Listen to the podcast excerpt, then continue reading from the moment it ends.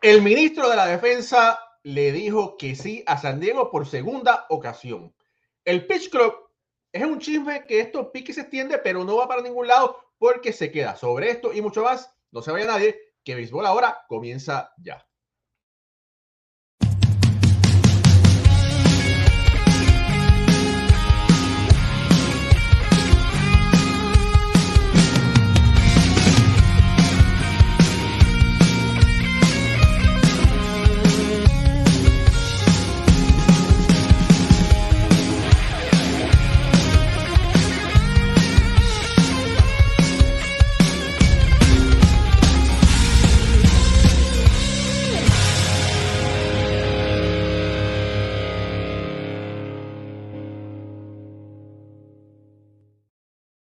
Muy buenas noches familia del béisbol, bienvenidos a otro episodio más de Béisbol entre amigos por aquí, por Béisbol Ahora. Mi nombre es Raúl y Ramos directamente desde el área triestatal. Está nevando, finalmente está nevando para acá, para el área de, de New Jersey.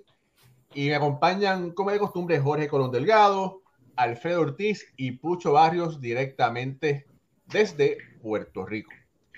Y bueno, comenzaron los campamentos primaverales y de la nada, de la nada, San Diego volvió a picar al frente y logró firmar por segunda vez al ministro de la Defensa, el señor Manny Machado. Y hay que decir que los Yankees se quedaron tristes y los Mets se quedaron más tristes todavía. ¿Por qué? ¿Por qué? Porque Manny Machado había dicho que al finalizar la temporada había una, él iba a salirse del contrato, pero San Diego muy astutamente logró firmarlo una vez más. Hay que recordar que, que había firmado hacía cuatro, cuatro años atrás por sobre 300 millones y Manny Machado vuelve a firmar por otros 300 millones, empezando desde este momento. 11 años y 350 millones de dólares. Con los detalles, ¿quién tiene los detalles, los, los detalles por ahí? Bueno, yo, yo, no tengo los detalles, pero estoy. Bueno, eh, el, el, la pregunta que hay es: porque hay una confusión con eso del contrato. Uh -huh. Fíjate que ahora mismo tú acabas de decir 300 millones y ahora volvió 300 millones. Y yo creo que no es así. No, bueno, que... voy a hacer la explicación. La explicación, ¿verdad? Él había firmado un contrato de 300 de 300 millones de dólares. Pero le pagaron 150, le habían pagado claro. iba por 150. Ajá. Claro, porque fue por X cantidad de años y ha jugado cuatro años. Mm. Había jugado. Entonces, ahora ese, ese contrato primero queda nulo Ajá. y desde este momento tiene 11 años adicionales por 350 millones de dólares. Raúl, exactamente fue en el 2019 10 años, 300 millones. Ese fue el contrato original que él firmó con San Diego.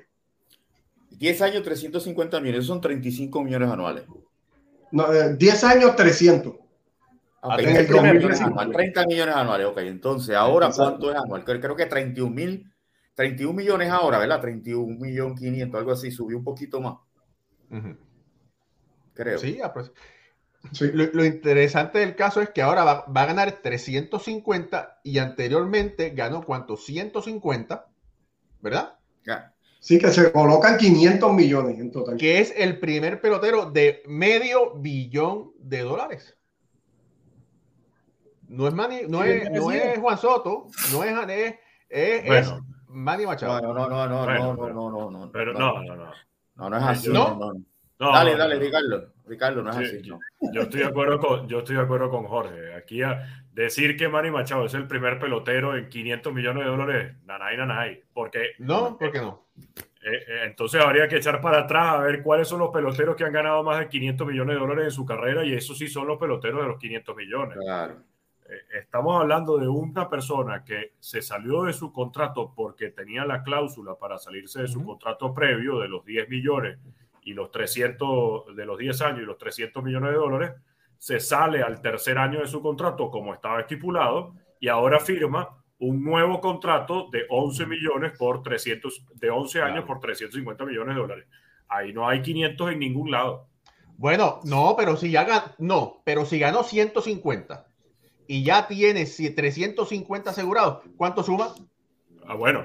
Eh, claro, pero y Barry, y, Barry, Bonds ganó tantos millones y tantos millones y tantos millones, más publicidad, tantos millones y tantos millones y tantos millones. Para él ganar, para él, para él ser el primero de, de 50 millones de dólares, eh, tiene que ser. No, cuando, cuando alguien o sea, tiene que ganarse 50 millones, eh, 50 millones por 10 años. No necesariamente, pero, no necesariamente pero cuando alguien firme un contrato de tantos años y 500 millones, ahí sí. Bueno, está bien. Ok, pues entonces vamos a decir una cosa. Pues entonces es el primer pelotero que, que es firmado por dos contratos por 300 millones. ¿Ese te gusta más?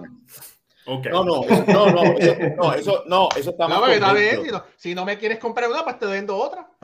No, no, no, no, lo que era, no te la podía comprar porque estabas erróneo. Esta te la compro porque estás, aceptaste. Claro, ¿cómo, tú vas a sumar todos los contratos y no. el dinero de 500 mil? Bueno, pero no estoy sumando, pero no estoy sumando todos los contratos. Lo que dije fue que, que si recibió, bueno, de ese primer contrato que obró 150 y ahora va a recibir 350, bueno, 500 millones de dólares, ¿no es?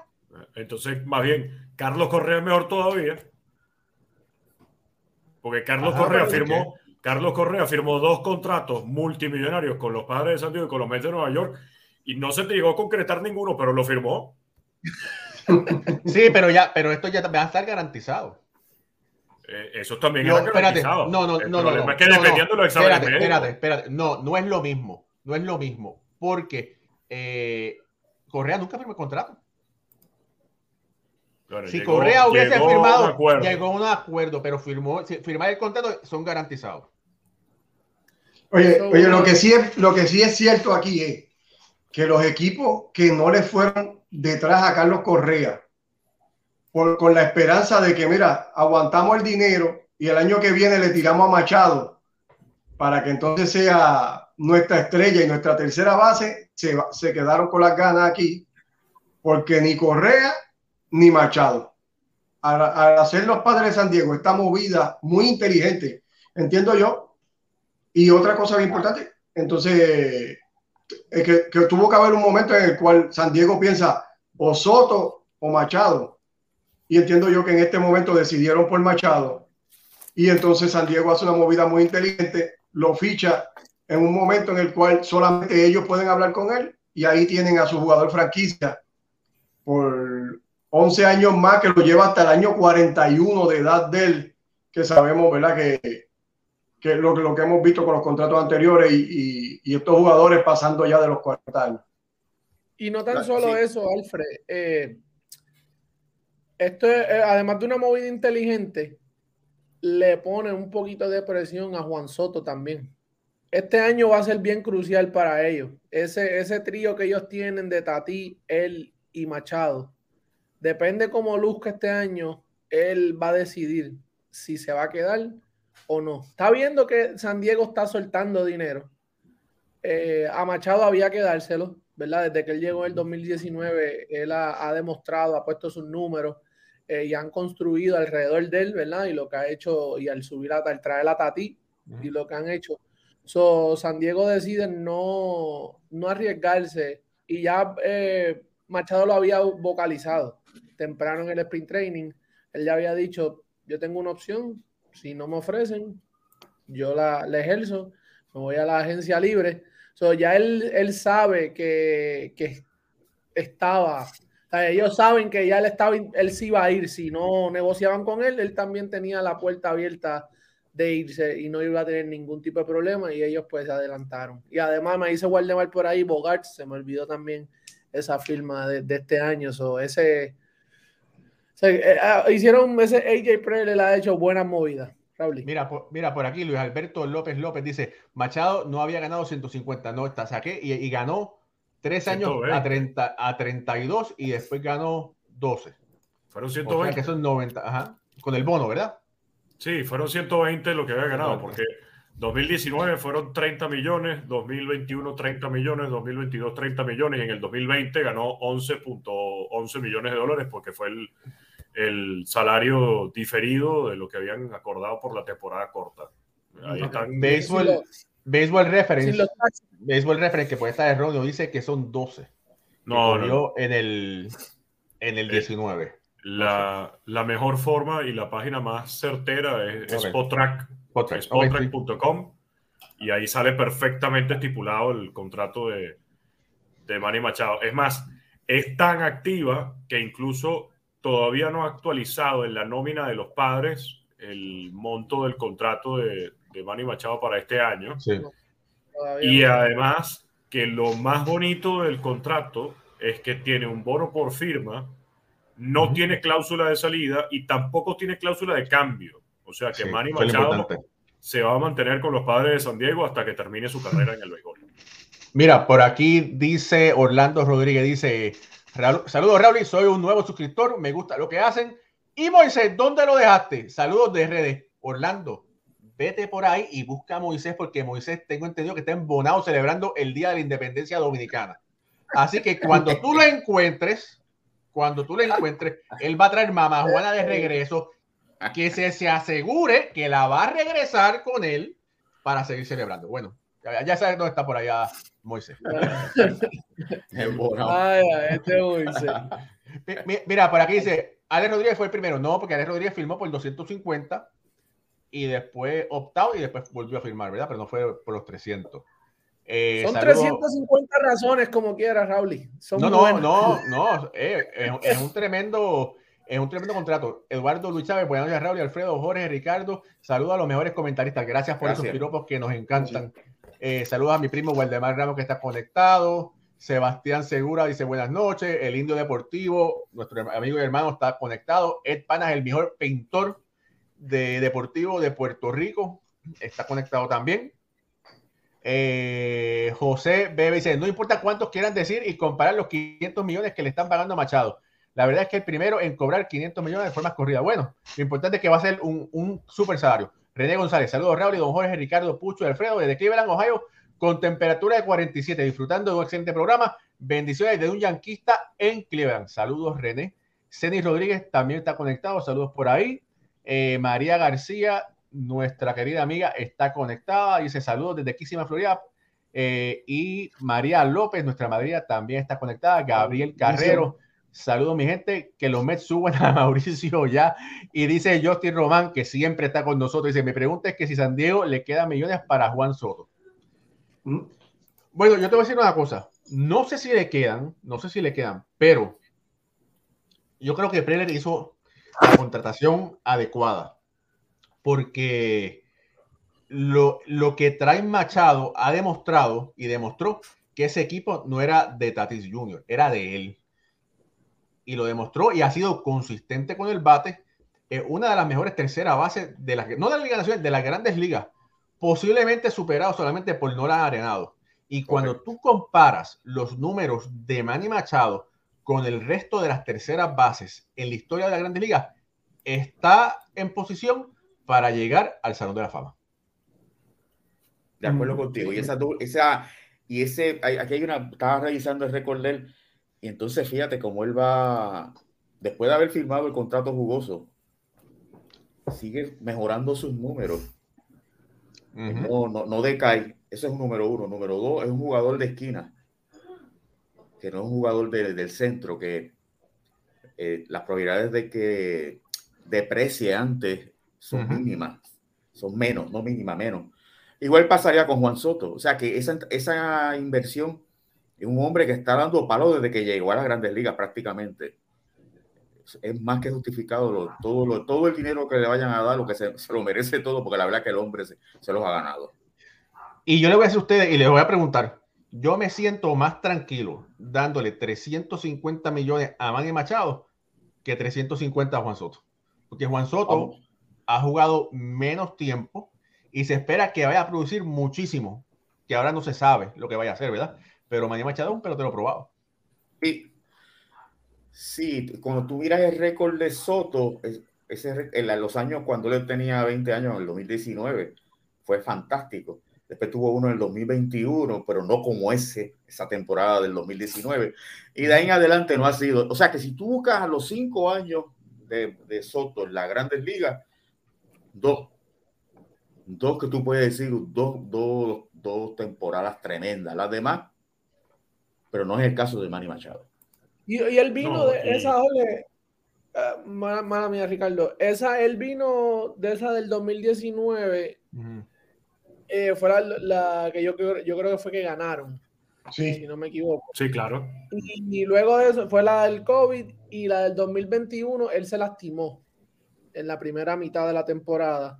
Luego vino y tuvo una segunda mitad eh, que hasta para el MVP estuvo eh, eh, en carrera, pero ¿verdad? no tenía los juegos suficientes. O esas son cosas que, hay que hay que estar viendo también y estar pendiente. sabemos que es bien un pelotero joven todavía, 23 años es lo que tiene todavía, eso hay que estar viendo y darle tanto, tanto dinero como se ha se ha mencionado, ¿verdad? Se ha rumorado por lo que va a proyectar y no, no lo está demostrando.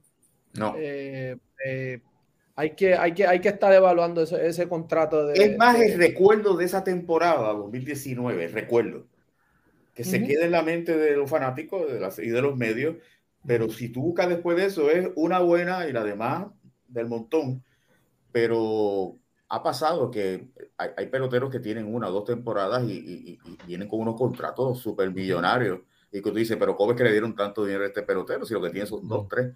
Y ese es, el, ese es un caso, de Soto es un caso que tiene todos los atributos, pero en esos cinco años lo que tiene son un par de ellas. No es como Machado. Machado desde que llegó, repito, está dando palo y ha sido un, bien, ha sobresalido en la mayoría de sus, de sus eh, campañas en la Grandes Ligas. Mira. y, además, además, mucha gente no recuerda que Manny Machado empezó su carrera como campo corto y luego cambió a la tercera base. Eh, el, hecho de tener un pelotero que haya hecho semejante cambio y que haya podido mantener no solamente su habilidad defensiva, sino su habilidad para producir carreras, eh, es lo que le hace más meritorio un contrato como este. Por otro lado, hablando de si los padres de San Diego tienen o no el flujo de caja suficiente, la habilidad financiera para darle un contrato. Ahora Juan Soto, yo creo que sí, porque por más que San Diego sea un mercado pequeño, eh, lo que hemos visto para producir dinero y para sacar hasta el último centavo debajo de los materos y debajo de las alfombras, San Diego lo ha logrado han hecho contratos importantes, Blake Snell, Yu Darvish, ahora Manny Machado, antes Fernando Tatis, que no me extrañaría en lo absoluto que vayan por Juan Soto una vez que termine su proceso de años de control. A Juan Soto le queda todavía este 2023 y 2024 para llegar a la agencia libre, justamente la misma cantidad de tiempo que le resta a Shohei Otani. Y ya hay también rumores de que Otani puede estar siendo perseguido por los padres. Entonces, eh, los padres están buscando de una u otra manera hacer un equipo a punta de Real, eh, así como lo hizo el Real Madrid con los Galácticos y así como muchos argumentan que lo hicieron los Yankees, pero el caso de los Yankees es completamente aparte y no fue a punta de dinero. Eh, creo que los padres de San Diego van a darle una oferta muy importante a Juan Soto y luego también van a buscar a, Otani. Quiero decir una cosa, dijiste que Juan Soto es agente libre en el 20, le queda agencia libre, le queda el 23 y el 24. Sí. Porque a Otani le queda solamente el 23. So, ahora, con la partida de Machado del board, de la tabla de agentes libres, sí, Otani el campeón es Otani. Es el, es el, va a ser el pastel, el filete miñón porque no hay nadie, no, fue como este año, que hubo un Correa, que hubo un Bogart, que hubo varios. Había variedad. había variedad. Sí, claro. Ahora es Otani y el resto. Y Otani. Exacto, exacto. Ahora una pregunta, y yo contesto porque no es una, no es una, no es una encerrona. en este momento, con los números que han habido de Juan Soto, y con Otani acercándose un año, antes que Juan Soto libre, ¿usted firmaría o, le daría un contrato, una extensión a Soto o no? Yo no se lo daría. Y más, y voy más. tiene que ser dos años buenos para yo de aquí a, dos años firmarlo. Y yo me enfilaría por Otani. Esa es mi opinión. ¿Cuál es la de ustedes? ¿Estás hablando de cualquier equipo o San Diego en, en... San Diego. Ok.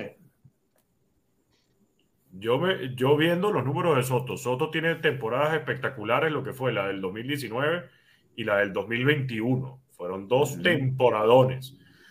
La del 2020 también fue una temporada muy buena, pero bien sabemos que fue una temporada corta, no hay que tomarla tanta en consideración, teniendo en cuenta que es un pelotero extremadamente joven y ya es de, mi, de mis filas, por así decirlo, yo veo más fácil darle una extensión a Juan Soto que buscar firmar a, a Shohei Otani. ¿Por qué yo veo más fácil o por qué veo más difícil por más bien por irme por el otro lado. Firmar a Otani, primero porque Otani, tú no sabes cuánto tiempo vaya a poder mantenerse haciendo los dos roles. Eso ya es una duda. Por otro lado, el convenio colectivo establece que el arreglo Otani se mantiene hasta el 2026, hasta que termine la temporada del 2026. Después del 2026 habría que entrar una vez más en la negociación del convenio colectivo a ver si el arreglo Otani se mantiene o no se mantiene. Entonces, si no se mantiene, estarías perdiendo a Shohei Otani como bateador una vez que termine sus labores como lanzador. Eso sí y solo si Otani llega hasta ese año, el 2026, pudiendo lanzar y batear al mismo tiempo. Entonces, de verdad, ¿cuánto es el valor de Otani? Ya todos los medios en inglés, al principio, antes de que de hecho comenzara el Spring Trading, hablaban que si pudiera merecer un contrato de 500 millones de dólares y 10 años o 12 años u 11 años, independientemente de la cantidad de tiempo, todas las ofertas eran por encima de los 500 millones de dólares. Pero mi pregunta es, ¿Otani va a valer lo mismo cuando nada más haga uno de los dos roles? ¿Tú le vas a dar 50 millones de dólares a Otani para 2024 porque va a poder lanzar y batear, pero después ¿Cuánto tiempo tú crees que tenga de vida útil el pelotero? ¿Y, cuánto, y, si, y si le acortas la vida útil, porque solamente va a ser uno de los dos roles, de verdad entonces va a valer los 50 millones en ese momento? Yo creo que no. Entonces, eh, eh, el contrato de Otani es más riesgoso y es más difícil de estructurar. El de Juan Soto es más fácil y es, digamos que más lógico porque es un pelotero que juega contigo. Mira, es, un buen, dato. Y quiero traer esta colación. Otani tiene, en el 2022 tenía 27 años, va a cumplir 28, ahora en el 2023. Si él tirara 10, o sea, si jugara 10 temporadas, terminaría con 38 años. Puede esperar tener un lanza, si él continúa lanzando y bateando, eh, y sería, vamos a decir hipotéticamente, un contrato de 10 años, 500 millones de dólares a 50 la temporada, va a estar conforme con un lanzador que tenga una efectividad sobre los 4, ¿verdad? Porque eso pudiera llegar a ese momento, ¿verdad? Que tenga una efectividad de 375, 390, 4, 425. y que con el bate, bueno, te pueda meter el 20 o 25. ¿Te conformarías con eso? Yo creo Mira, yo quiero hacer, ¿verdad? Eh, con la línea que Jorge nos dejó y poniéndome. A mí, esta idea de, de contratar jugadores caros para tratar de montar un equipo, me ha gustado mucho, ¿verdad? Eh, entiendo yo que la mejor manera de hacerlo es lo que hemos estado hablando aquí, la manera que lo han hecho los Bravos de Atlanta, los Astros de Houston, y seguir esa, esa línea. Y, y, el equipo de San Diego pues, ha estado gastando, ¿verdad? Sin, sin, sin, este, sin escatimar. Eh, eh, te voy a decir más. Eh, la contratación de Sander Bogarts, 11 años y el dinero que se le dio, ese, contrato no, a mí no me gustó tampoco. No, es un contrato que, vaya a, la par este, con este jugador. Y se, ve, se vio algo más como una movida de desesperación por el equipo de San Diego. Y yo entiendo que era una mejor movida para ellos retener ese dinero Obviamente la movida de Machado me gusta mucho porque este es un jugador que sí eh, es un pilar en ese equipo y se merece que estar, estar ahí. Pero entiendo yo que ese dinero se pudo haber empleado en, en Soto, que como bien estamos explicando aquí, un jugador más joven, tiene, tiene un futuro por delante excelente, ¿verdad? Y, y aquí es donde nosotros tenemos que, que, ver, ¿verdad? Porque como estaba explicando, no, la producción de él ha sido bastante limitada en los últimos años, pero tiene, tiene todo ese potencial. Y entiendo yo que un contrato que sea friendly para el, para el equipo y también, ¿verdad? Que haga justicia con lo que es Soto, hubiese sido mejor para el equipo de San Diego que entonces empezar a gastar dinero y darle casi 300 millones a Bogart, eh, seguir contratando jugadores caros, cuando realmente sabes que esto no te va a garantizar nada, ni tan siquiera tu división te va a garantizar eh, todo ese dinero que está gastando el equipo de San Diego. Mira, muchachos, aquí yo tengo, tengo dos cositas. Una, ah. eh, con, con, lo de Otani, el, el, tratar de arriesgarte, irte detrás de Otani, tú vas a estar en un mercado compitiendo contra los Dodgers, Yankees, los Mets. Vas a estar compitiendo contra tres franquicias que son, o sea, tú, tú no, no, pueden pagar lo que sea por, por, por, por un pelotero. Segundo, tú tienes a Juan Soto, como dijo Ricardo, ya lo tienes ahí. Puedes negociarlo más económico, sería la palabra, que, que, que Shohei Otani. No tienes que romperte tanto la cabeza. Y, y ya el, está en tu line-up, ya tú sabes lo que es ese pelotero. Y un, un, problema que veo aquí es que tienen muchos, tienen tres, tres, cuatro peloteros que van por, el, por la misma dirección tantos años y van para el mismo camino, el DH, y ahí una sola posición. Porque Manny Machado te puede jugar una primera base, pero tú no, tú no quieres tampoco, ¿sabes? Tú no vas a tener un tipo de 40 años jugando primera base todos los días. ¿sabes? Bogars puede pasar a tercero un ratito, pero luego de eso puede también ser un buen DH, tiene fuerza. Juan Soto, ya él tiene una lesión en un hombro, fue que se lastimó. Sabemos que defensivamente él es average, va lo mismo. So, tú firmas, tú extiendes todos estos, todos estos años a todos estos tipos, va a llegar un punto en que va a tener que cambiar. Alguien va a tener que irse. Sí, claro. Alguien, eh, van a terminar cambiando uno o dos o tres, cuidado si tres peloteros. Mucho, y, y agregando ese comentario del DH, cuidado y muchos de estos peloteros que tienen 30 que tienen 29, 30, 31 años y están, con, firmando contratos por 10, por 11 o por 12, cuidado y esos dos últimos años a lo mejor ni los terminan jugando. Claro, y a lo mejor terminan diciéndoles, miren señores, no, ya no doy más, eh, vamos a llegar a un acuerdo, me terminas de pagar el resto, diferido, un Bobby Bonilla style, y terminamos cobrando a futuro, pero pero esos contratos de 10, 11 años, lo que se está viendo es más una estrategia de los equipos de no quiero que te vayas para ningún otro lado, sino te vas a quedar el resto de tu carrera conmigo, que en verdad pensando lo que vaya a aportar ese pelotero cuando tenga 39, 40 o 41 años jugando en el terreno de juego. Que es, un atractivo para Juan, que es un atractivo para Juan Soto. Sí, claro. Claro. Claro. Esa es la otra cara de la moneda. O sea, es bien joven. No, tú le estás no, que va a competir. Que tú sabes qué es lo que le gusta a estos muchachos. Ellos, ellos les gusta estar en equipos, ¿sabes? Tener su dinero, Alfred, y estar en equipos que, que, que puedan ganar. No, y acuérdate que Soto, Soto ya le dijo que no a sobre 300 millones que le ofreció el equipo de Washington en una ocasión. Tampoco es que Soto va a salir en un bargain aquí como un negocio barato. Aquí Soto va a pedir dinero. Se lo, que se lo merezca, que se lo merezca o no, los números es otra cosa, pero él va a pedir dinero. Mira, hay una pero no necesariamente, Alfred. ¿Qué? O sea, no necesariamente que le haya rechazado 300 millones de dólares a Washington implica que él vaya a buscar eh, la gallina de los huevos de oro y que vaya a estar exigiendo mm, bueno, 500. Eh, a lo mejor le rechazó 300 millones porque era Washington.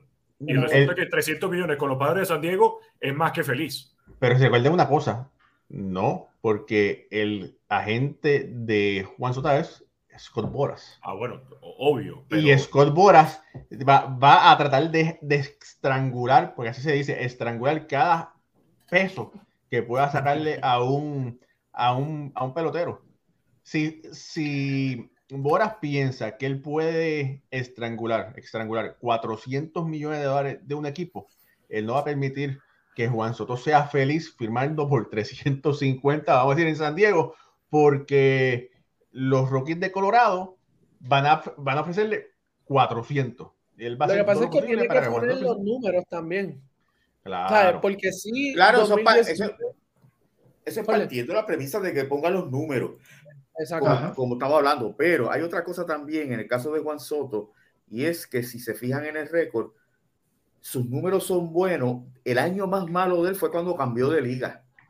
Este año va a estar por segundo, es la segunda temporada de él o la otra temporada más en la Liga Nacional, a ver si se ajusta ese picheo de la Nacional, porque él nunca tuvo una temporada como la pasada. Yo creo que ahora, este año, eh, es decisivo para Perdóname, Jorge, perdóname. Él, él, sigue en la Liga Nacional, lo que pasa es que se cambió de equipo, no de liga. La división. ¿Cómo va a ser? Ah, de división. Ah, no, de división es lo que tú refieres, perdóname, ok. Sí, pues, es división este de la Nacional al oeste de la Nacional, es lo que te refieres. No, no. Yo no me refiero a eso y cometí un error. ¿Tú sabes qué? Perdón. No, no, no me refería a eso. Yo me refiero. Yo estoy pensando los senadores de Washington de la Liga América. Oye, Jorge, ahí, dijiste, más o menos la tu edad. Ten cuidado. Sí, pero, pero soy honrado, soy honrado. Metí las patas, pero, pero, pero. Con pues entonces, peor todavía, porque estaba en la misma Liga Nacional y bajó los números. O sea que, peor todavía, pero no, no quise decir eso, sino lo otro, pero fue un error mío, perdón. Pero fíjate, con todo, con toda la mala temporada que, bueno, mala en, vamos a decir, en promedio de bateo, porque como quiera consiguió 135 bases por bola, liderando la, la liga en ese departamento. Sí, eso, es algo que a él lo, lo caracteriza, ese es su, lo que sobresale de él como, como bateador, la disciplina, eh, el control de la zona que tiene él en, ahí, ¿sabes? Él, tiene un control de los picheos, eh, el play discipline de, Juan Soto es super above average, que es lo que le lo pone, por eso coge tanta base por bola, que a lo mejor si no, si fueran, tú, si calculas todas esas bases por bola, hace un promedio altísimo. Pero que esas bases por bola las empezó a agarrar después del 2021. O sea, a mí lo que me da esa sensación, eh, lo que me lo que me enseña esa, ese punto de vista, ese ángulo de Juan Soto es que su madurez como pelotero se ha empezado a ver mejor con el paso del tiempo. Eh, no es... No quiero, decir que, no quiero decir que no lo es, ojo.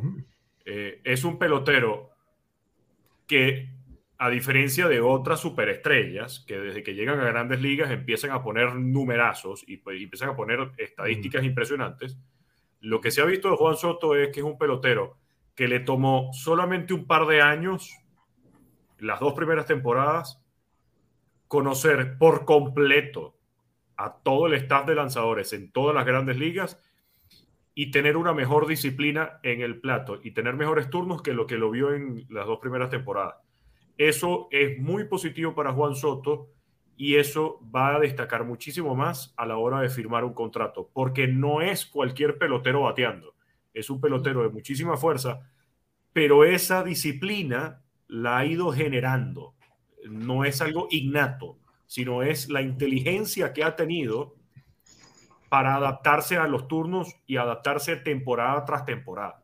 Pero Ricardo, fíjate, partiendo de eso, hay que, hay que hacer justo y hay que decir que la inteligencia emocional de Juan Soto es de un pelotero de 35 años. Sí, claro. ¿Por qué? ¿Por qué? Porque Juan Soto con sus 23 años se comporta como el líder que es en y fuera del terreno. Cuando él ve que los muchachos, sus compañeros no estaban haciendo algo, es el primero que dice, eh, a calentar, eh, tenemos que estar ready. Y esa inteligencia emocional es lo que lo pone por encima a otros peloteros. Y por eso es que piensa, se piensa que, bueno, no, no se piensa, los, los, números que puso en esas primeras que cuatro o cinco temporadas, las proyecciones son con lo, mejor que ha dado el béisbol de las grandes ligas, ¿verdad? Y se piensa que él pueda proyectar números similares. Mira, por ahí dice rápidamente, dice eh, Justin Román, Jorge, ¿qué pasó? Waldemar Ramos dice, no vaciles, Jorge. Y Luis, y Luis Zuluaga se cayó de la silla y dice, tranquilo, Jorge, igual le honra la honestidad. gracias, gracias. ya lo que flashback. está bueno eso, está bueno eso. Pero entonces, la pregunta, la, la contestación, ¿quiénes firman aquí a Juan Soto? ¿Quién le dan una extensión de lo que estamos aquí? Yo le doy una extensión a Juan Soto. Antes de yo, yo le doy la extensión. Sí, me quedo con Soto. También. Me quedo con Soto. ¿Y tú, Pucho? ¿Y tú, Raúl?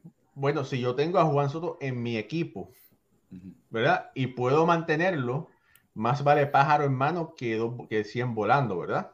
Sí, claro. Pero, pero, si tú tienes la oportunidad, si ya, si ya tú ves que tú no tienes la oportunidad de firmar a Juan Soto, yo voy por Otano. O cambiarlo.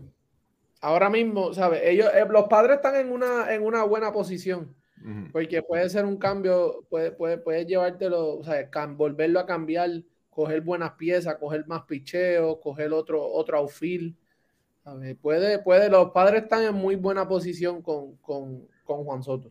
de, de, tenerlo o de no, porque no lo van a, no lo van a regalar, no se te va a ir. No es como que se va a acabar la temporada. Tú puedes, saber, tienen ellos, los, los eh, la gerencia de los padres tiene el control todavía y decide, ¿verdad?, qué, qué es lo que, lo que va a hacer. Mira, eh, en el 2018, Soto tenía 19 años. Que está sí, pero él, Oye, él llega a Grandes Ligas con 19. Con 18. Con 18 con 19. Con 19. 19. Okay.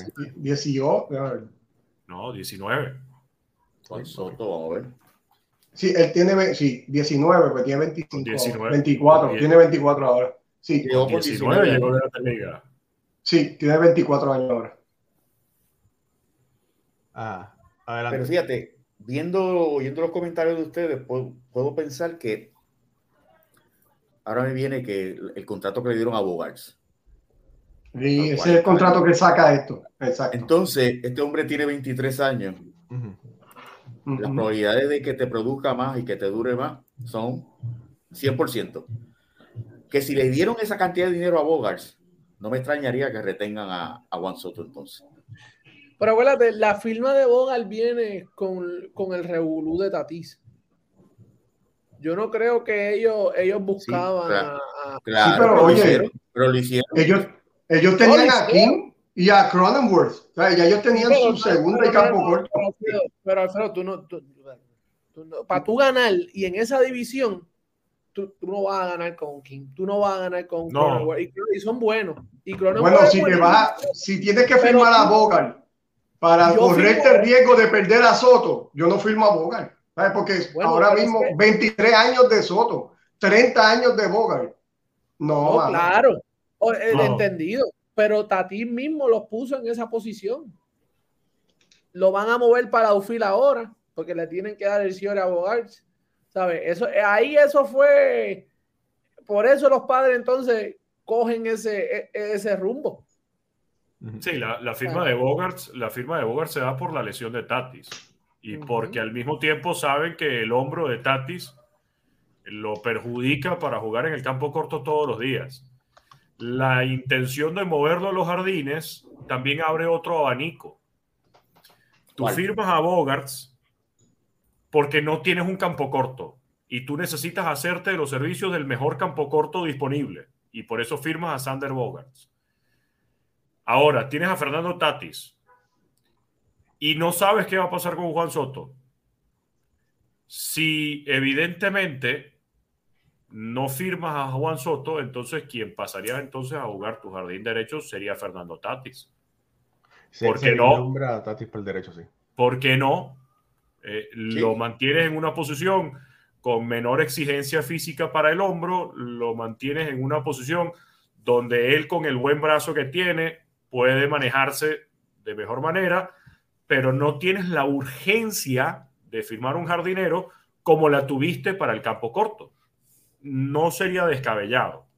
Definitivamente los padres de San Diego, o sea, he visto jugar a Hasun Kim muchas veces y ese, ese muchacho para grandes ligas no está todos los días. Es un buen sustituto, pero para todos los días no. En cambio, Jay Cronenworth sí te juega una muy buena segunda base y sí te juega una muy buena tercera o primera. Pero no sé, teniendo en cuenta que Fernando Tatis lo tienes bajo control por el chorrero de años y los 300 millones, esa misma urgencia con el campo corto. Mira, por aquí. Pudiera estar jugando en, el jardín derecho si no está jugando Juan Soto. Mira, por aquí PDDP dice, Tati volverá al campo corto pronto. Será otro equipo porque San Diego no va, ya así como no, no, no. no, hay espacio. No, y todavía está suspendido además. Sí, por aquí yo tiro me dice, le pregunto, queda, bueno, Juan Soto tiene 19 años y el marciano le, le falta otra temporada en AAA, porque él terminó la temporada pasada en AA. Y ya le ha conectado, ha conectado buenos lanzamientos, pero recuerden que los lanzadores se están poniendo en condición ahora. Y Volpe, claro, yo, yo no tuviese apuro en subir al marciano. Yo lo dejaría una temporada completa en AA y otra completa en AAA. Y entonces lo subo. Y a Volpe, Volpe lució muy bien en AA, pero, pero no lució también en AAA. A Volpe necesita otra temporada en AAA y al principio los bateadores siempre comen, le conectan a los lanzadores. Eso no, eso es secreto. Bueno, cambiando de tema. El reloj de los lanzadores y los bateadores vino para quedarse. Todo el mundo va a llorar, va a gritar, menos los peloteros porque los peloteros lo aprobaron. Ahora, es, es situación que en las próximas tres a cuatro semanas los peloteros de grandes ligas, que son expertos en haciendo ajustes, hagan los ajustes necesarios y se puedan acostumbrar a que el tiempo no se les, para, no, se les pase. Ahora, cuidado con los peloteros que, que van a estar en el Clásico Mundial de Béisbol, porque en el Clásico Mundial de Béisbol no hay reloj. O sea que esos peloteros no van a tener esa práctica para ponerse en condición para hacer eso. Ricardo, rapidito. Bueno, la están teniendo ahorita que es lo importante. La van a tener ahorita y la van a tener después del Clásico Mundial. No Ricardo, Ricardo, Ricardo, se te pasó el tiempo. No van a tener la misma... Ya, ya, pasaron los 8 segundos, ya, ya, ya, ya. Necesitas swing. Necesitas swing. No, porque, no, no, porque hay que analizar bien la regla. La regla dice que yo tengo que estar en la caja de bateo y viendo de frente al pitcher y yo estaba en la caja de bateo y mirando de frente a la cámara. Yo estaba en mi posición. Mira, Raúl, si está Joe West, no me importa. No, pero, pero saben que hablando del, del, del reloj, también es un ajuste para los umpires. ¿Y por qué lo digo? Se, se, dio el caso con James Karinchak, lanzador de los Guardianes de Cleveland, donde el umpire canta el tiempo le da una bola al bateador porque Karinchak supuestamente se había excedido el tiempo, pero en ese momento se dieron dos situaciones. Una, Karinchak pidió tiempo para cambiar la pelota, el reloj no lo pararon y después ya Karinchak tenía la pierna arriba para lanzar hacia el home plate cuando el umpire cantó el tiempo. Entonces no creo que sea correcto el manejo de los umpires en una situación como esa, porque si el, si el lanzador pide tiempo, el reloj se tiene que resetear. Y por otro lado, tú no puedes decir tiempo, bola para el bateador cuando ya el pitcher tiene la rodilla aquí arriba. O sea, ya yo inicié la mecánica para lanzar. Sí. Ahora, les voy a decir una cosa. Eh, en, el puñado de juegos que se han realizado, que son básicamente tres días, sábado, domingo y hoy, hoy, por ejemplo, los Mets eh, perdieron contra los Cardenales 11 carreras por 7. 11 a 7 y el juego duró 2 horas y 59 minutos. Así que el reloj está funcionando para mantener el juego por debajo del tiempo. 4 minutos. El, y el reloj no es tanto para el como para el largo del juego. Eh, esto, estaba escuchando a, Eduardo Pérez cuando hablaba de eso eh, con, con, con, Baelga, de hecho.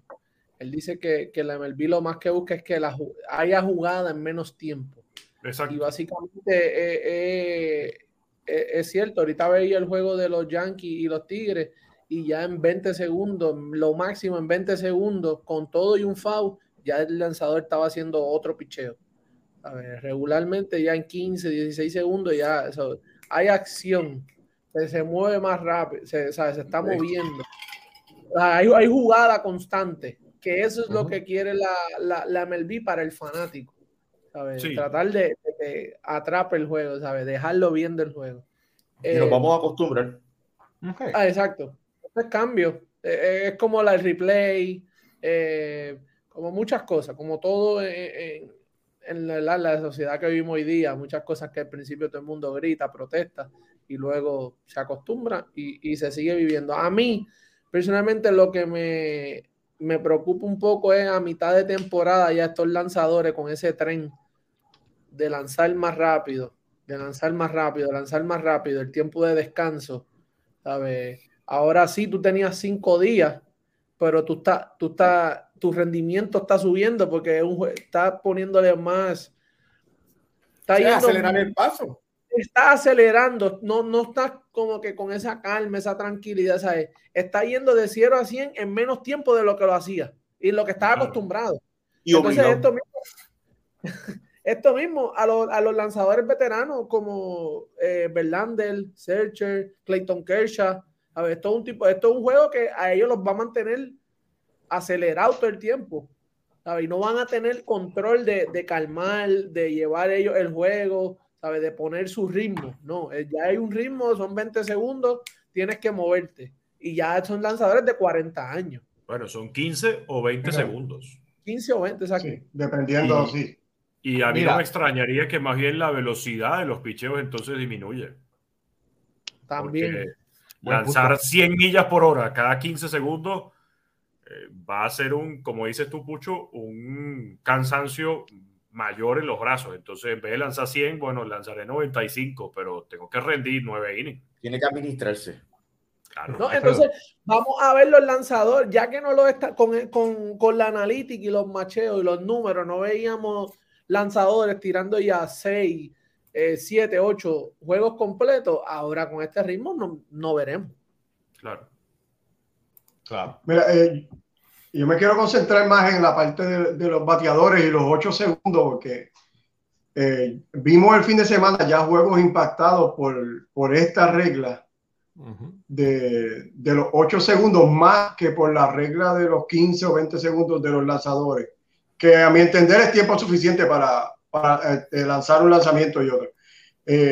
vi el juego, no sé si tuvieron la oportunidad, el juego de Atlanta contra Boston el sábado que estaban las bases llenas, 3 y 2, 2 out en la última entrada y el bateador se tardó un poco más de los 8 segundos. El, el umpire le cantó el tercer strike y se acabó el juego ahí en paz.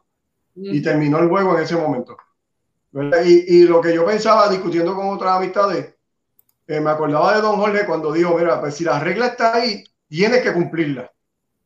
Y no importa la situación, porque entonces no podemos empezar a, a, decir, no, eh, pero este momento en el juego era crítico, así que no la voy a cumplir aquí, le voy a dar un segundito extra aquí y acá no, no si está ahí hay que cumplirla, pero qué feo se vio ese final de juego cuando se acaba con, con el umpire cantando el tercer strike sin hacer swing ni nada. Pero fíjate, yo, sí, pero yo, estoy en contra de eso. Mira, como JM Caso dice, el juego pudiera agilizar el juego, pero un juego no puede finalizar por una jugada cantada de esa manera. Exacto, pero ¿qué vas a hacer en ese momento? No, deja que pase el tiempo. O sea, si, si está la regla ahí, hay que cumplirla. Dale un warning. si, estás en la novena entrada, eso, dale un warning al pitcher.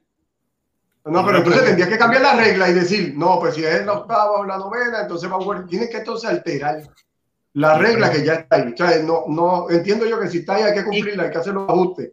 Pero, lo otro fue. ¿Cuántas veces, pero perdóname, ¿y cuántas veces un, un, un árbitro canta un, una extra y una bola? Que se demore dos segundos en vez de los ocho, no es nada.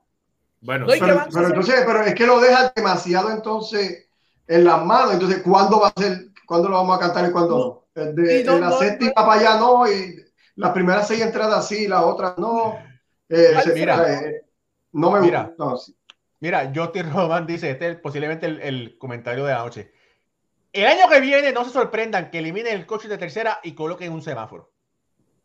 Miren, y una pregunta, ¿ustedes supieron si las reglas eh, van a ser aplicadas en postemporada? No, he, escuchado nada. Porque eso no lo he leído tampoco. Claro, pensando... No sé si han leído o Alfred o, cualquiera de ustedes. Y, si el del dirigente sale a discutir. Bueno, piden tiempo. ¿Cómo que si el dirigente sale a discutir? No. Tiene. sí, no, tiempo. Un, ¿No? un, un strike, una bola. No, no, no, no, no, Como salen el dirigente a discutir con el árbitro. No, no, no, no, no. Está en tiempo la bola. Ahí está, está es bola muerta. Ahí está, todo está apagado. No, no, no. Es que no, no he leído. Y yo, obviamente quería aclarar, yo, yo no estoy a favor de, de ningún reloj en el, en el, en el, juego de béisbol. A, mí me gusta ir a ver el juego y se tarde lo que, lo que tenga que tardarse el juego. Eh, no tengo ningún problema con juegos de tres y media, cuatro horas, ¿verdad? Y, pero hay que tomar ahora en consideración esto de que esto ya está aquí y tiene que hacerlo a y si la regla está hay que cumplirla. Lo otro que quería rapidito, vi en, en, en, el domingo, vi un juego en que Ronald Acuña estaba bateando, que lanzaron un lanzamiento pegado, ¿verdad? él se tiró al suelo, fue bola, y en lo que se paró, se limpió el uniforme, eh, qué sé yo, se acomodó de nuevo, ya tenía los ocho segundos y le cantaron el strike. Ahí mismo. Y ya el árbitro lo puso uno y uno. Automáticamente sin haber hecho su. Eh, que, que, esta es otra situación, tú sabes, que aquí pues, no sé si viste, Alfred, Johnny Cueto salió, eh, salió en los comentarios, lo leí, no, se me olvidó darle, darle retweet, salió, no sé qué fue la jugada, no, no, no recuerdo ahora mismo lo que pasó, Jorge, pero él dijo que no tenía el tiempo ya y tuvo que tirar la bola, honrón. Sí, claro. Sí, sí, que se le estaba acabando los segundos.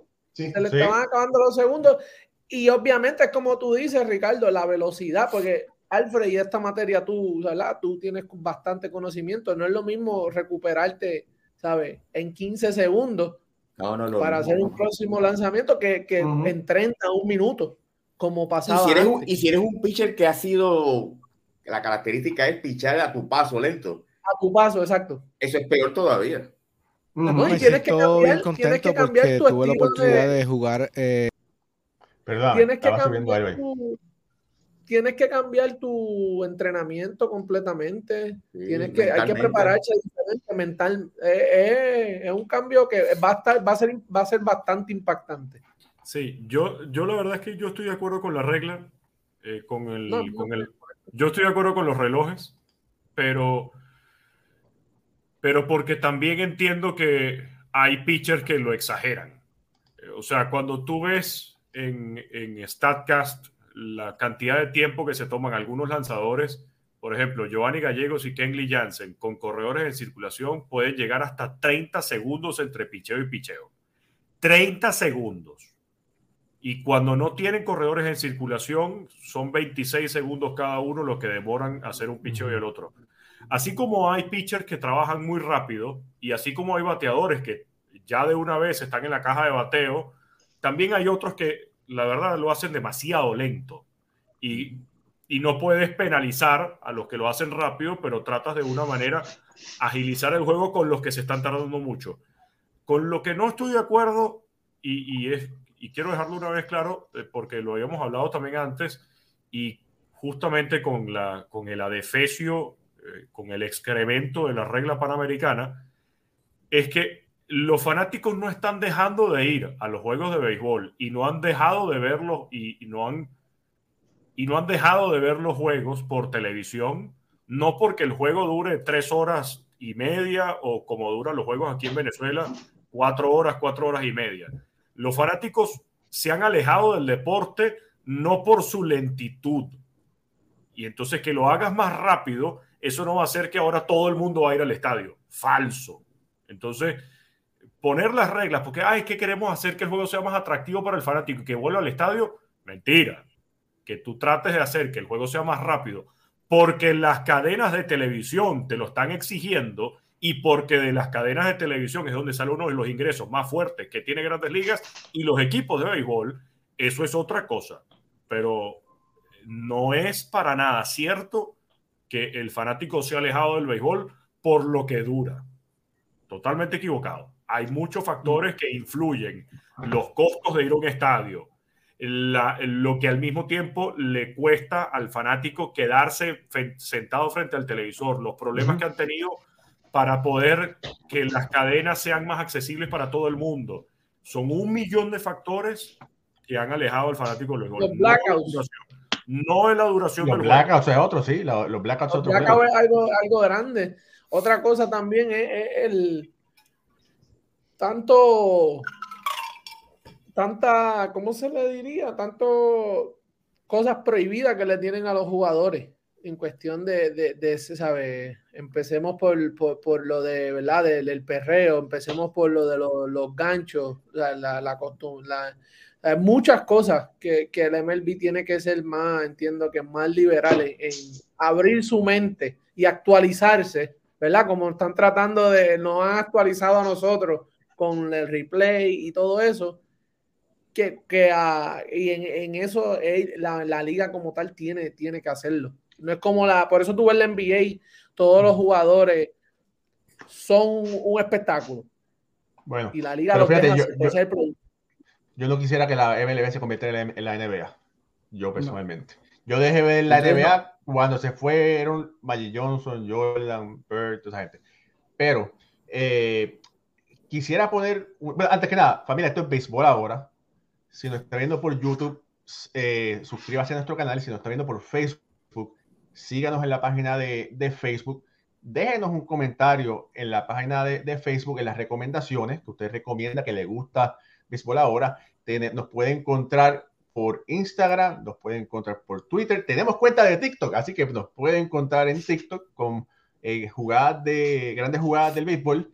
Y tenemos página web www.beisbolahora.com, donde usted puede encontrar todos los programas en video o en su podcast favorito de audio, o sea, Spotify, eh, Apple o el que usted le da la gana, Anchor, el que, el que sea el favorito de usted. Eh, quería traer eso para que ustedes eh, recordárselo. Ya podemos brincar, o tienes algo, Jorge, que tienes que decir sobre, sí, sobre eso que estamos no, hablando. Yo no, yo no recuerdo, dos cositas rápido, yo no recuerdo nunca, llevo tiempo, tanto cambio en el béisbol como lo que estamos viviendo nosotros ahora. Es una, una cosa, todos los, todas las temporadas aceler, va bien acelerado y está cambiando el juego que, que ustedes crecieron y, y, ni hablar del mío. Entonces, ahorita Alfred dijo algo, dijo, yo no estoy de acuerdo con el cambio, ¿verdad? Tú dijiste esa palabra. Sí, no me gusta el reloj, no me gusta el reloj. Exacto, uh -huh. Pero dijiste cambio, con ese cambio uh -huh. de reloj. Y lo que me vino a la mente fue, porque no, no, no nos gustan los cambios, en 1947, cuando dijeron, yo no estoy de acuerdo con la integración. Entonces, bueno, casi. Y, ¿sí? y, tampoco está, y tampoco estuvieron de acuerdo con extender el montículo hacia atrás y levantarlo también. Claro, o... Entonces, todos esos cambios, en, en, el caso de la integración, yo no estoy de acuerdo con la integración y mira lo que pasó después de la integración. El, el, el, el béisbol floreció de una forma nunca antes vista. Yo creo que lo, lo, el ser humano no le gustan los cambios. Yo siento que hay que aceptarlos, pero me parece que Grandes Ligas va demasiado de rápido. Todos los años hay algo nuevo. Todos Mira, los años. Por ahí, Mario 64. Perdona, Raúl. Es, no estoy de acuerdo con ese cambio. No es que yo no tenga problema con los cambios.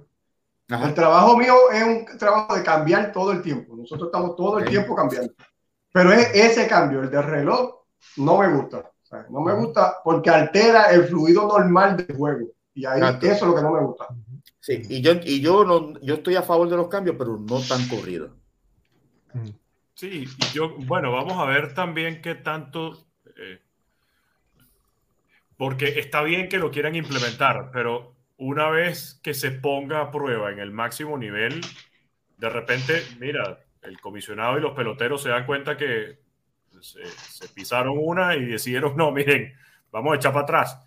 Puede pasar. Hace unos años, no recuerdo exactamente cuántos años fue, pero hace unos años en la Liga Venezolana de Profesional hubo un cronómetro y, hubo un cronómetro porque más bien se tardaba demasiado tiempo el juego de pelota. Y resulta que más bien echaron para atrás y lo quitaron. Ahora resulta que los, ocho, los ocho dueños de equipo junto con el presidente de la liga se van a reunir en lo que es la reunión de, de análisis y de resumen de lo que fue la temporada, en la pasada temporada de la Liga Venezolana de Gol Profesional, y donde van a analizar también si estos cambios que está trayendo Major League Baseball lo van a traer para la próxima temporada de la LBBP, si van a traer el cronómetro de vuelta, las bases más grandes, los límites en los shifts y, demás estrategias. Eh, el cambio, el cambio es bueno, el cambio puede mejorar, el cambio te permite experimentar y, determinar si lo que estás haciendo lo estás haciendo bien, pero lamentablemente eh, la pandemia permitió que el deporte cambiara a nivel general. Fíjense que, por ejemplo, en el fútbol eran tres cambios nada más que tenías en los 90 minutos. Ahora resulta que puedes hacer hasta cinco. Y justamente por la temporada de la pandemia, entonces habían unos minutos donde se paraba el juego, tanto en el primer tiempo como en el segundo tiempo, para dar hidratación a los peloteros, a los, jugadores de fútbol. Ahora resulta que, bueno, eh, se da más flexibilidad y todo se ha ido a... Porque es que el, pelote, el, atleta se ha dado cuenta que el ritmo del deporte es demasiado fuerte. Eh, eso no quiere decir que antes se estaba haciendo mal y ahora se está haciendo bien. No, pero creo que si hay oportunidades de mejora, se pueden atacar y lo importante es hacer el juego mejor. con el experimento se da cuenta si se está haciendo bien o no. Bueno, mira, eh, por ahí están preguntando, eh, hoy, no vamos a hablar del Clásico Mundial, los programas, hicimos uno de Puerto Rico, hicimos uno general, hicimos uno de Puerto Rico que está muy bueno, eh, estuvo con nosotros Saúl, ¿cuál es el apellido? Saúl. Monaguillo Rivera. Monaguillo Rivera estuvo con nosotros. Hicimos uno de Dominicana que estuvo, que estuvo, estuvo el presidente de la, federación, de la Federación de Dominicana y el último fue de Venezuela que estuvo con nosotros Andy Chávez. El jueves vamos a hacer uno de México, eh, que vamos a tener una periodista muy reconocida de México con nosotros. Pero antes de brincar, quisiera traer una pequeña entrevista de René Rivera, quien se retiró de Grandes Ligas, el receptor boricua, y quiero compartirla con ustedes. Es una entrevista bien, bien cortita. Vamos a traerla por aquí. Me siento bien contento porque tuve la oportunidad de jugar eh, eh, por, un, por dos décadas algo que ahora mismo es bien difícil en el béisbol y, Dios me dio la salud y, y, pues el, la oportunidad de, hacer lo que yo amo por muchos años y eh, fue un proceso eh, un poco pues difícil porque uno no quiere dejar dejarle de, decir adiós al béisbol. Eh, pero la realidad es que ahora comienza una temporada, una época nueva en mi carrera y, y pues eh, como jugador ya tuve que, decir adiós al béisbol. Mira, sí, trabajar este, la televisión es algo que para mí es, una oportunidad grande, por no solamente aprender facetas diferentes fuera del béisbol, sino también aprender este, la faceta de, ser analista, de entrevistar personas, de, estar en el ambiente de, la, de la prensa. Y pues de verdad que eh, algo que emocionante, algo que estamos aprendiendo día a día y esperamos que pues pueda mejorar y a ver qué pasa durante mi carrera. Tuve la oportunidad de, cuando me anuncié mi retiro, eh, MLB me contactó y, me preguntó que, si quería ser uno de los coaches o dirigir eh, la liga de prospectos, la MLB Draft Season, que empieza ahora en el, en el verano. Y a ojos cerrados dije que sí, yo creo que para mí eh, me encanta el béisbol, que amo el béisbol y ayudar a los muchachos jóvenes a hacer sus sueños realidad y, poder este eh, mejorar eh, la faceta de béisbol es algo especial y pues le dije que sí, ahí estaremos en, en Frederick Kiss, en Maryland este, en el verano. Mira, yo creo que ahora nos falta mucho por hacer en la vida. Yo creo que como pelotero gracias a Dios pudimos hacer lo que, lo que pudimos. Este, eh, ser pelotero de Grandes Ligas, sobre 13, 13 años en la Grandes Ligas, esa etapa pues eh, la cumplimos. Ahora para René Rivera pues quiero eh, dirigir Grandes Ligas, eh, ser parte de, una, de un equipo organizado y, y pues ahora estamos trabajando para eso. Sabemos que es un proceso largo, un proceso que, que toma mucho tiempo y toma mucha dedicación, y, pero como lo hicimos en el béisbol, lo vamos a hacer en esta faceta. Saludos a los muchachos de la hora, gracias por, por el, eh, el, apoyo durante mi carrera como pelotero. Espero que, que sigan apoyándome eh, en mi carrera como coach. bueno, René Rivera ahí conectado. Eh, René, la mejor de la suerte en tu nueva faceta, eh, sea en televisión o como manager de la liga de, de novatos, ¿verdad? Que son peloteros que todavía no han sido firmados para las grandes ligas. Eh, por ahí, ya, ya, casi nos vamos a ir, pero quisiéramos es que nos escucharan, perdón, quisiéramos que nos escribieran, ahora sí, ¿cuál de estas eh, nuevas reglas es la menos que le gusta? Eh, para antes de irnos, está, ya se sabe que no hay shift, pero el centro field lo pueden traer. ¿Cómo es eso? Nadie sabe. Así mismo. Así. Como, es como si fuera jugar fútbol, ¿verdad? No sé. es, es, una regla, es que es como dice ahí, estoy con Alfredo, como con Jorge, que dice muchos cambios demasiado rápido. No, y a eso le añade la sabermétrica, que la gente todavía no la entiende. Si el fanático tiene que de esa cabeza. No, entonces, así mismo, eh, ¿saben? Los otros, ¿quién fue que lo hizo? Que empezó con cinco infielder y estaba todo el mundo, pero si ya no se puede, ya no se, y es que sí puede, tú puedes traer al, al, al centrofil, a ese, al centrofil a, a, a, a un, un, jugador extra en, en, el cuadro. Pero es que tantos cambios a la misma vez.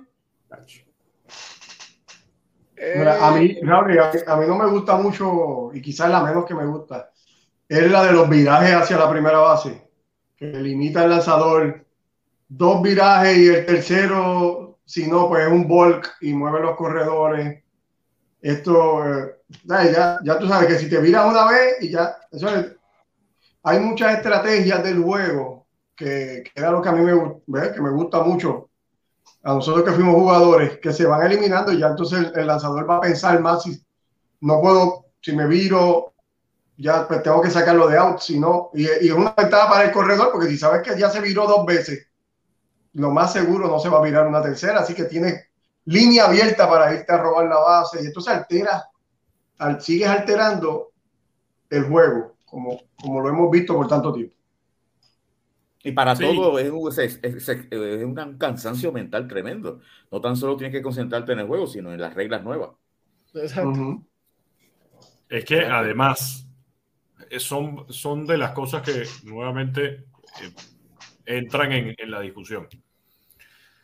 Son 4.680 juegos, si la memoria no me falla, que hay en una temporada regular de grandes ligas. ¿Cuántos juegos se van a extra innings?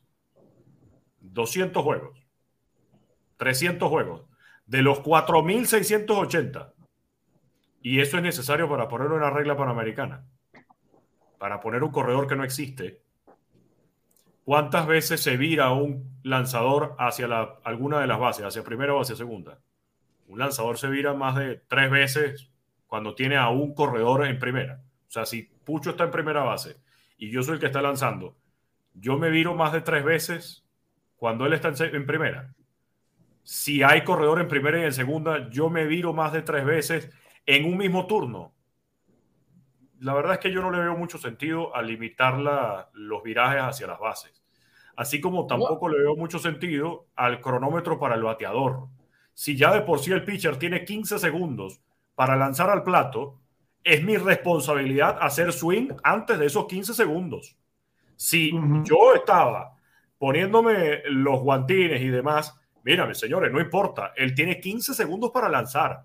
Si tú te tardas más de 15 segundos en llegar a la caja de bateo, aguantate los guantines, ve la seña y demás, eso es problema suyo.